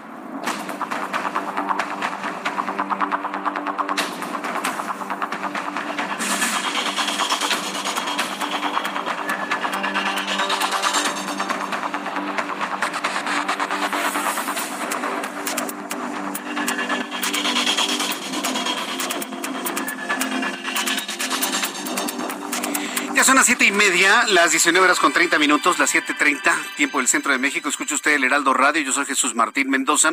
Y las noticias internacionales hemos llevado puntual seguimiento de la situación que se vive entre Rusia y Ucrania en esta escalada de conflicto en el interés de Rusia de invadir a Ucrania o de tomar control de todo ese territorio con las argumentaciones políticas, energéticas que sean un Estados Unidos que ha advertido a Rusia que no va a permitir una invasión de Ucrania y de Crimea, eh, y bueno, pues varios actores que se han empezado a involucrar en todo este, en todo este conflicto internacional que algunos analistas internacionales, pienso que todavía en este momento, algo exagerado, han hablado de los tambores de guerra de lo que podría ser la tercera guerra mundial. Yo hago votos porque así no sea.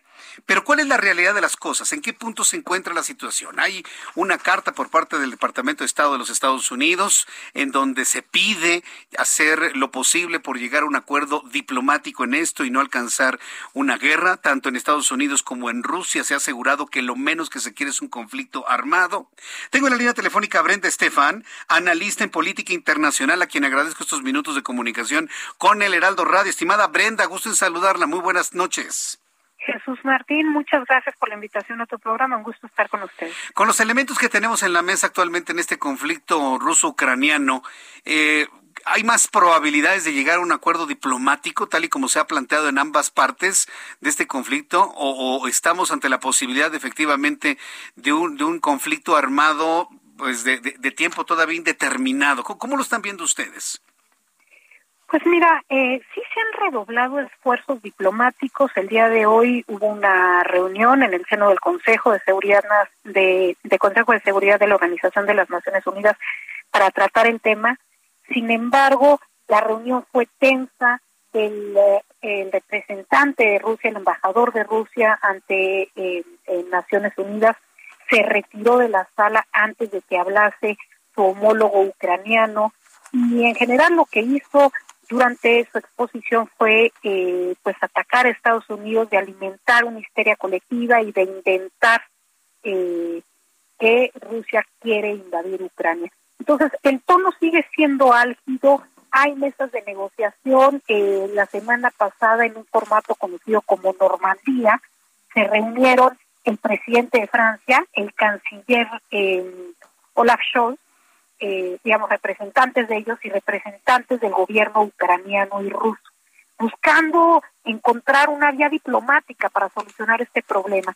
Sin embargo, lo que es una realidad es que la tensión continúa, está álgida, eh, hemos visto que en las últimas semanas diversos países occidentales han retirado al personal diplomático no esencial de Ucrania, han enviado refuerzos eh, de armamento mm, militares a Ucrania o a los países del este de Europa y desde luego pues no deja de ser preocupante que haya más de 100.000 efectivos militares rusos apostados en la frontera con Ucrania eh, Estados Unidos dijo este fin de semana que cree que a lo largo de febrero podría haber un movimiento de parte de Rusia para invadir Ucrania.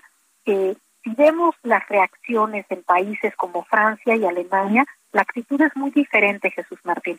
Vemos cómo los tambores de guerra que suenan con megáfono en Londres y en Washington no se escuchan así en Berlín y en París, en donde la posición es mucho más cauta y pareciera que hay eh, digamos, una apuesta a que todo sea más bien un bluff de parte de eh, Vladimir Putin y que no haya realmente un movimiento militar de invasión ucrania que desde luego podría desencadenar un conflicto de gran escala a nivel global.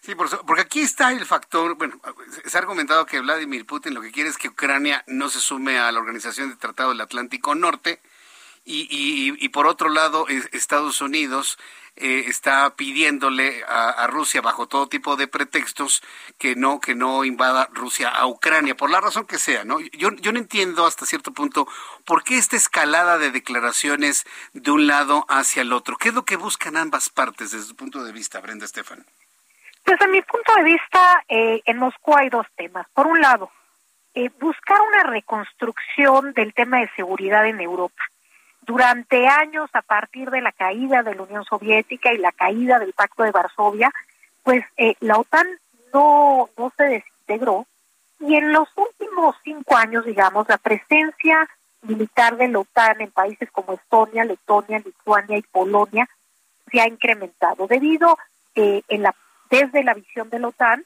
a una actitud disuasiva de cara a Moscú después de la anexión de Crimea. Entonces, ¿qué hay? Encontramos que hay eh, fuerzas militares multinacionales de la OTAN de mil efectivos, que realmente eh, no es un número importante, y que se cambian cada seis meses. Pero Moscú dice, ustedes se están acercando cada vez más a mis fronteras, hay una presencia militar, y esto no me gusta. Entonces, ¿qué pide eh, Moscú? Y lo ha dicho abiertamente, que la OTAN no incorpore a sus filas a Ucrania y que la presencia militar de la OTAN no esté en países cercanos a lo que era su otrora zona de influencia, estos países bálticos y Polonia, por ejemplo. Eh, ¿Qué otro objetivo tiene, además del de seguridad y de cambiar, eh, digamos, los acuerdos de seguridad de la región en la que tiene influencia Moscú? El otro objetivo es a nivel quizás de política interna. Vladimir Putin eh, tiene su base política en la generación de mayor edad en Rusia, aquella que añora los tiempos de la grandeza soviética, de la gran Rusia, y que ve con buenos ojos que su líder político se plante frente a Occidente, que eh, pueda negociar uno a uno con Estados Unidos lo que, entre comillas, son sus intereses nacionales. Y entonces creo que aquí se conjunta objetivos de política interna de Vladimir Putin con un objetivo de eh, seguridad nacional y regional y que desde luego busca eh, limitar y dividir a la Unión Europea. Por eso Vladimir Putin ha hecho eh, un énfasis en que no va a negociar con la Unión Europea. A él le conviene una Europa más dividida. Y en el lado estadounidense, pues desde luego eh, eh, hay el interés de contener la influencia rusa, que no deja de ser la segunda potencia militar a nivel global, y de apoyar a aliados tradicionales como es el caso de Ucrania. Yo he venido diciendo que no se trata de un tema de defensa de la democracia por parte de Washington, porque entonces no hace sentido que defiendan a gobiernos como el de Arabia Saudita y de Emiratos Árabes Unidos. Eh, me parece que es un tema totalmente de intereses geopolíticos. Mm, sí, sí, sin duda alguna. Ahora, yo recuerdo que dentro de las críticas que ha tenido eh, Joe Biden ante esta posición que han mostrado ante el conflicto ucraniano-ruso, eh, salió la semana pasada Donald Trump asegurando que si él fuera presidente de los Estados Unidos, esto no estaría pasando eh, entre Estados Unidos y Rusia. Y, yo recuerdo que a lo largo de los cuatro años que Donald Trump fue presidente de los Estados Unidos, pues sí había uno que otro intercambio un poco serio entre Vladimir Putin y Donald Trump, pero también sabíamos que eran buenos amigos, por lo menos tener una muy buena comunicación. ¿Cómo hubiese sido, digo, a manera de ejercicio, ¿no? Una situación como, ¿cómo lo hubiera enfrentado Donald Trump una situación como esta? ¿Ya lo hubiera desactivado, lo hubiera escalado, lo hubiera ignorado? Sobre todo ahora que salió medios de comunicación para asegurar que él hubiera, esto no hubiera pasado si fuera el presidente de Estados Unidos. Pero es difícil saber qué hubiese pasado si estuviera en el poder Donald Trump. Yo tiendo a pensar que él lo hubiera escalado porque eh, era un hombre irascible de de decisiones muy acaloradas, digamos, y me parece que podría incluso ser peor la situación. Lo cierto es que eh, Biden vive una situación de política interna muy compleja en la que enfrenta no solamente la reacia oposición republicana, sino que su propio partido en el Congreso está dividido particularmente a través de dos senadores que han hecho muy difícil que pasen sus grandes propuestas de reformas, particularmente la social, la medioambiental y la de derecho al voto, y esto pues tiene maniatado un poco al presidente en la Casa Blanca y eh, creo que la división eh, legislativa y social estadounidense pues sí, hasta cierto punto la huelen Moscú y Pekín. Y saben que la población estadounidense no quiere nuevamente una guerra con intervención militar estadounidense directa. Por primera vez se vive un periodo sin intervención militar directa estadounidense.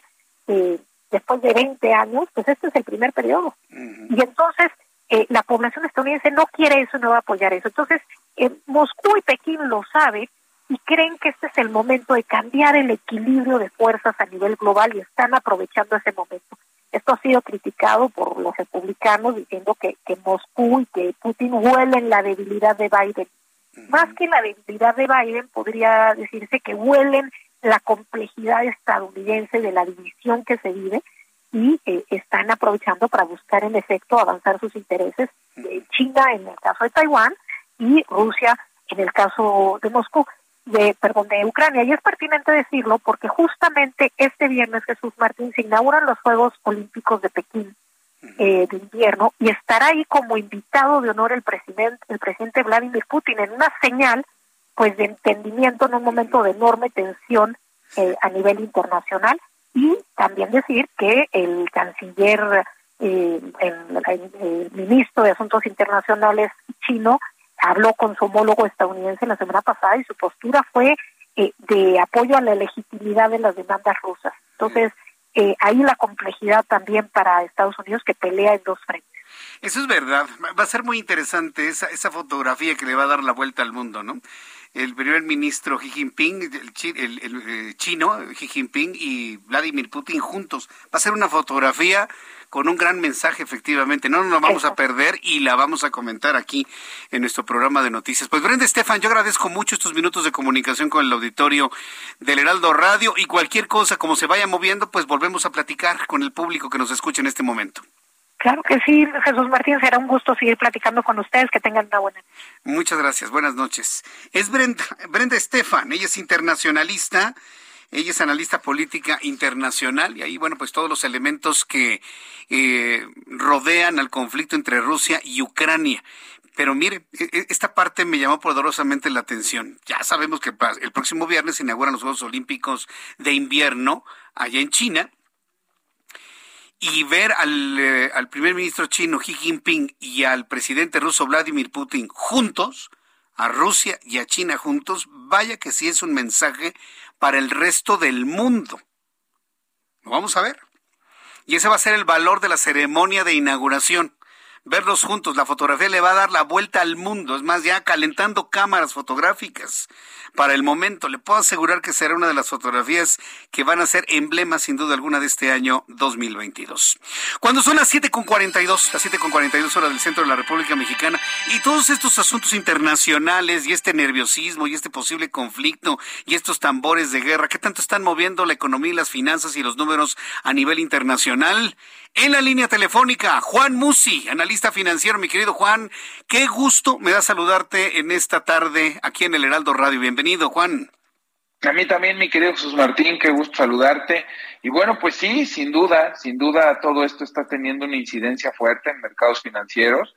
Yo te diría que este factor geopolítico, pues sin duda pesa. Ahorita que voy a hablar a analistas y expertos al respecto, pues evidentemente todos deseamos que esto no se complique y no vaya más allá, pero pues la posibilidad de que esto escale y la posibilidad de que esto se complique, pues sin duda tiene también eh, preocupado a los inversionistas y por eso muchos han decidido también salirse de activos de mayor riesgo, como pueden ser en un momento dado consideradas las acciones.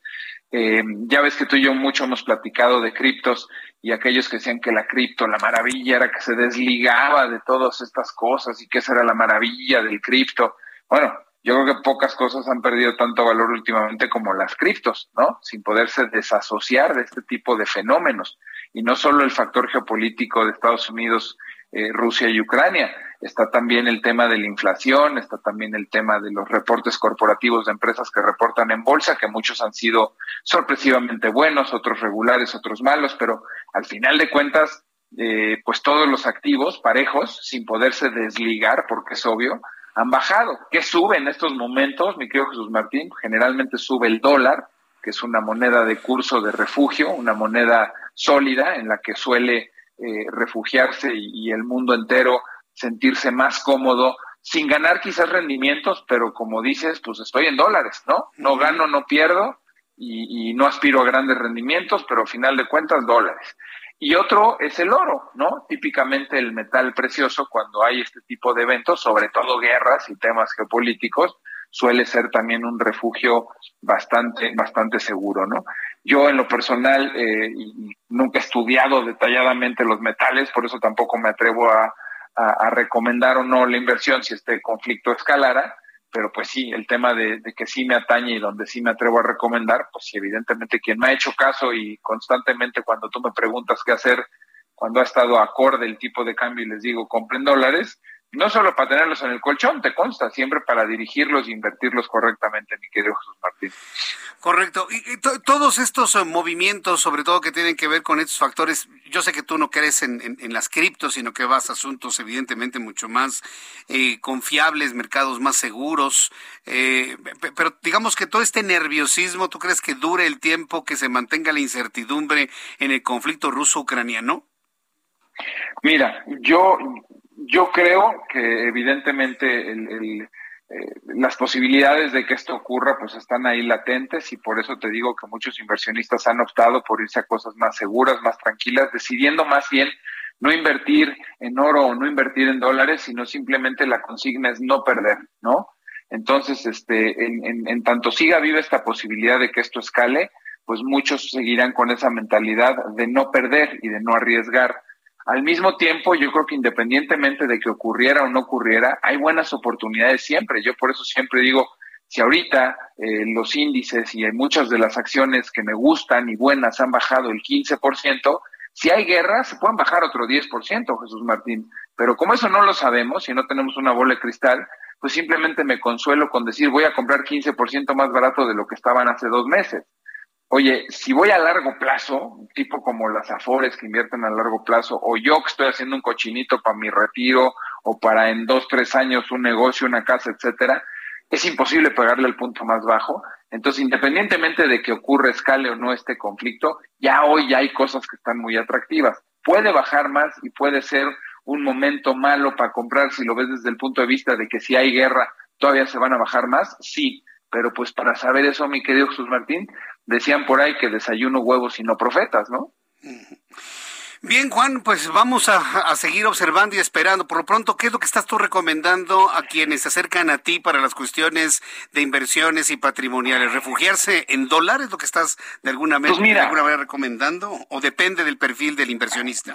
Depende y depende también del momento. Por ejemplo, ahorita que el tipo de cambio cerró sobre los 20.62, yo creo que evidentemente como está respondiendo a estas tensiones también y el dólar se ha subido últimamente, yo sí creo que alguien puede volver a ver el tipo de cambio o podemos volver a ver el tipo de cambio en torno a los 20.30, 20.40 y me siento más cómodo entrando ahí. No es nada, 30 o 34 centavos. Muchos podrán decir, oye, pues eso, eso no es importante, es el 2 o el 3% y eso me lo puedo ganar en rendimiento.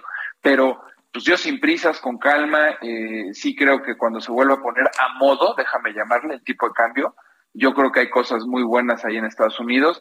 México, ya tendremos oportunidad de comentar si es que hablamos mañana, pues está en una recesión técnica. Una recesión técnica es por definición dos trimestres consecutivos en los que tu crecimiento observado viene disminuyendo. No es negativo, ¿eh? es diferente, porque una recesión es crecimiento negativo por seis meses. Una recesión técnica es crecimos el 1 y el 2 trimestres bien y el 3 disminuimos el crecimiento con respecto al 2 y el 4 disminuimos nuestro crecimiento con respecto al 3. Eso es una recesión técnica eh, eh, para efectos de mediciones como hoy lo publicaba el INEGI, ¿no? Entonces, pues México sigue sin parecerme atractivo de momento, mi querido Jesús Martín. Entonces, de momento mi respuesta corta es sí, estando bien el tipo de cambio y seleccionando buenos activos norteamericanos, hoy es la inversión que más me gusta.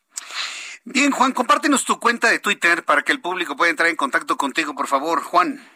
Arroba Juan S. Musi, arroba Juan S. Musi, con el gusto de compartir contigo y con tu auditorio, pues consejos y si hubiera consultas en materia de inversiones, de economía, finanzas, pues personalmente atender a todas y cada una de ellas, mi querido Jesús Martín. Bien, pues Juan, muchísimas gracias. Siempre agradecido con tus comentarios, tu análisis aquí en el Heraldo Radio. Un fuerte abrazo como siempre, Juan. Perfecto, igualmente Jesús Martín, estamos en contacto. Eh, estamos en contacto, que te vea muy bien, qué gusto saludarte. Es Juan Musi, analista financiero, hoy aquí en el Heraldo Radio. Faltan 11 minutos para las 8 de la noche. Oiga, qué rápido se nos pasó nuestro programa del día de hoy. Saludo con gusto a Roberto San Germán con toda la información deportiva. Mi querido Roberto, ¿cómo estás? ¿Qué tal, mi querido Jesús Martín? Buenas noches y buenas noches a la gente que nos sintoniza. Pues no sé de qué tema que te gustaría hablar, porque si quieres hablar de la selección, te podría contestar nada más 0-0, un partido aburridísimo, un partido donde México no hizo nada. Yo no lo vi, pero me dicen que estuvo aburridísimo. No, no, no, eh, no, no, algo para no contar, algo para no perder ni siquiera el tiempo. Con esto te puedo decir todo. México sigue en el tercer lugar de lo que es el octagonal final de la CONCACAF, porque estamos en CONCACAF. Porque en otro, en, en otra confederación de fútbol, créeme que no estaríamos en tercer lugar. México ahí va, Sí. Van a calificar seguramente porque pues dan cuatro boletos, tú dirás, ¿no? O sea, la verdad es que es muy fácil ya eh, calificar en CONCACAF y México pues lo está haciendo cada vez más complicado, ¿no? No se ve nada con el sistema del Tata Martino, muchos jugadores no están de acuerdo con él para nada, la verdad es que es muy complicado el tener eh, estas situaciones que se están viviendo con el Tata, no sé si lo van a aguantar, parece que tiene un ultimátum, no sabemos bien, si no le gana a Panamá podría salir, y podría llegar un viejo conocido, ¿eh? El Piojo Herrera se habla fuertemente que sería el candidato a suplir al Tata Martino para lo que queda de Qatar 2022. bueno, oye, ¿y este resultado de 0-0 con, con Costa Rica es porque Costa Rica es muy fuerte o porque de plano México no le... No, no, se no, se quisieron rasgar las medias?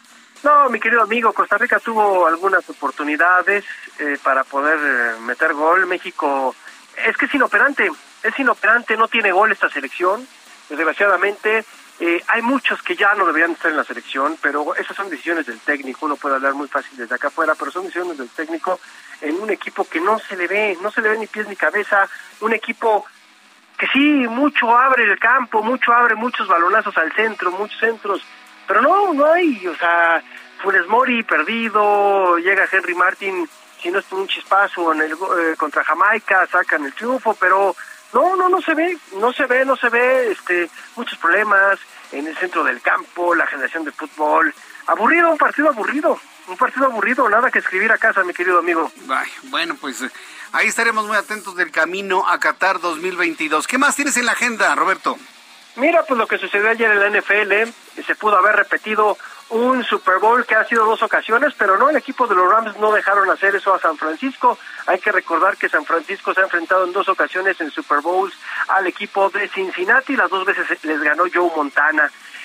No se pudo, pero Cincinnati dio la sorpresa derrotando a los jefes de Kansas City, el equipo que todo el mundo pensaba que iba a llegar por la conferencia americana al Super Bowl 56 allá en Los Ángeles, y pues no, simplemente pecaron de soberbios el señor Mahomes y su equipo, además, no sé qué le pasó a Andy Reid, que es uno de los mejores head coaches de la NFL, un cuate que es un estratega, un cuate que se la sabe de todas, todas, pues no pudo, no pudieron, iban ganando 21-10 al primer medio y ya en el segundo medio nada más no pudieron con el equipo de, los bengalíes. Los bengalíes metieron eh, alrededor de 14 puntos más y con eso fue más que suficiente para empatar el partido y ya luego en tiempo extra ganarles. Y el equipo de los jefes nada más anotaron tres puntos en lo que fue la segunda mitad con una actuación desastrosa de Patrick Mahomes, un tipo que de repente creo que sí se le olvidó que esto no era un cotorreo y pagaron el precio de no llegar a un Super Bowl se quedaron en la orilla. Y por el otro lado, en la conferencia nacional parecía que los 49 de San Francisco iban a llegar, sobre todo por la fuerza que tiene o la fuerza que tenía su defensiva. Pues no, el equipo de los Rams también despertó en el último cuarto y apagaron a los eh, al equipo de los 49 y el equipo de los Carneros pues va a llegar al Super Bowl y además se juega en su estadio, mi querido amigo. Este Super Bowl se juega en el SoFi Stadium que es eh, la casa de los Carneros de Los Ángeles. El 13 de febrero será el Super Bowl 56. Eso es la NFL. Y en otros los temas, el tenis.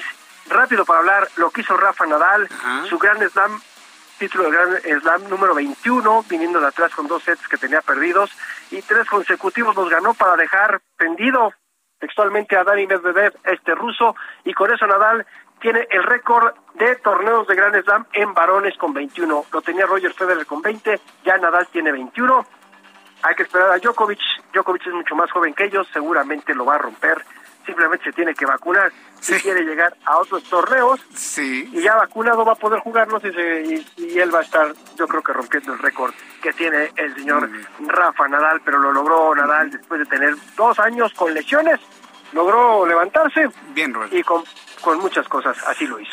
Te envío un fuerte abrazo, mi querido Roberto, nos escuchamos mañana. Muchas gracias por la información deportiva. Muy buenas noches. Gracias a ti. Buenas noches, buena semana. Buena semana, que te vaya muy bien. Y con esto terminamos nuestro programa de noticias. A nombre de este gran equipo de profesionales de la información, lo espero mañana a las 2 por el 10 en el Heraldo Televisión. Estaremos de regreso, Heraldo Radio a las 6 de la tarde. Soy Jesús Martín Mendoza. Hasta mañana. Esto fue Las Noticias de la Tarde con Jesús Martín Mendoza. Planning for your next trip?